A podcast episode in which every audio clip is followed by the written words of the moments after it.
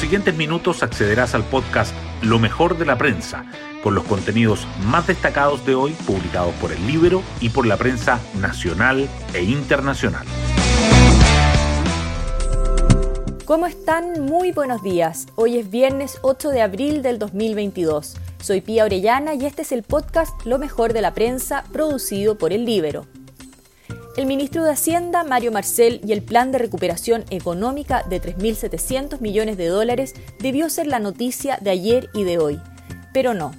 La falsa denuncia realizada por la titular de Interior, Isquia Siches, en la Cámara de Diputados empañó la agenda del gobierno.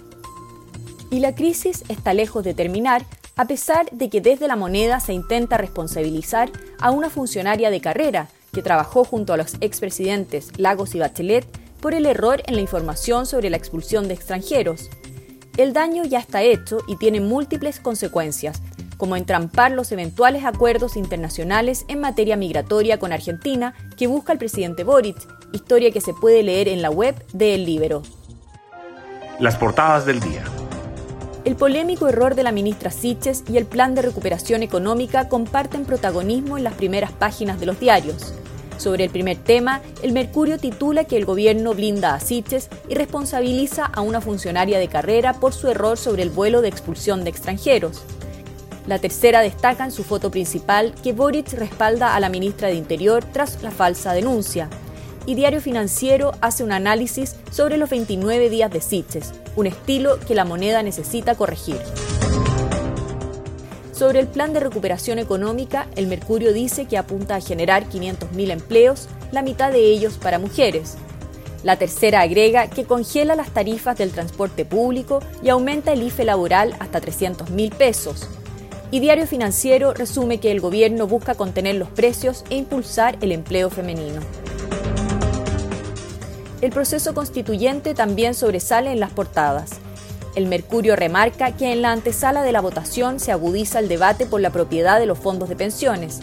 También informa sobre una encuesta que muestra que el rechazo alcanza el 36% de las votaciones, mientras el apruebo el 33% y los constituyentes obtienen en promedio una nota de 3,7. Por su parte, el sociólogo Ernesto Otone afirma que la nueva constitución tiene que ser mejor que la que hay ahora, sino qué sentido tiene cambiarla. La tercera subraya que el Banco Central envía oficio a la Convención sugiriendo cambios a normas sobre su funcionamiento. Y Diario Financiero realza los dichos del presidente de BCI, Luis Enrique Yarur, sobre la Convención. Dijo, se hace difícil hoy dimensionar la magnitud de algunos de los cambios. Los diarios también coinciden en llevar en primera plana que la Corte Marcial deja en libertad bajo fianza al general Ricardo Martínez, procesado por fraude en el ejército. Además, el Mercurio dedica su foto principal a Joaquín Niemann, quien brilla en su ronda con Tiger Woods en la primera jornada del Masters de Augusta. Y la tercera destaca que Colo Colo tuvo su debut soñado en la Copa Libertadores y venció 2 a 1 a Fortaleza. Hoy destacamos de la prensa. El gobierno acusa a una funcionaria por el error sobre el vuelo de migrantes y blindó a Siches. El presidente Boric respaldó públicamente a su ministra del Interior luego de que se acusara erróneamente al gobierno anterior. Los partidos oficialistas también apoyaron a Siches, pero llamaron a evitar estos errores. Migraciones responsabilizó a quien se desempeñó como directora subrogante por entregar información errónea a la ministra, que suma una nueva polémica. Por otra parte, el expresidente Piñera y ex integrantes de su gabinete se activaron luego de la acusación de la ministra del Interior. Rodrigo Delgado, que recibió un llamado de disculpas de Siches, estuvo en coordinación con Piñera para ver cómo reaccionar. Por su parte, Chile Vamos y el Partido Republicano firmaron un oficio de fiscalización conjunta y evalúan otras medidas. El plan de recuperación económica del gobierno apunta a generar 500.000 empleos. El presidente Boric anunció el esperado paquete de medidas económicas para sectores rezagados que fue bautizado Chile Apoya y movilizará 3.726 millones de dólares.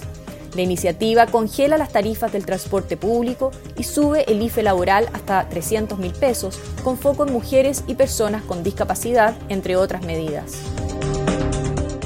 El mercado se alinea con Marcel y asume que el plan podría ayudar a contener la inflación. El ministro de Hacienda dijo que las medidas presentadas ayer no buscan frenar un posible quinto retiro de fondos de pensiones y aseguró que no tendrían un efecto inflacionario. Los economistas coinciden con este punto, aunque ven acotado el impacto en la actividad y ponen en duda la meta de creación de empleos. Hasta aquí lo mejor de la prensa. Que tengan un muy buen día y un excelente fin de semana.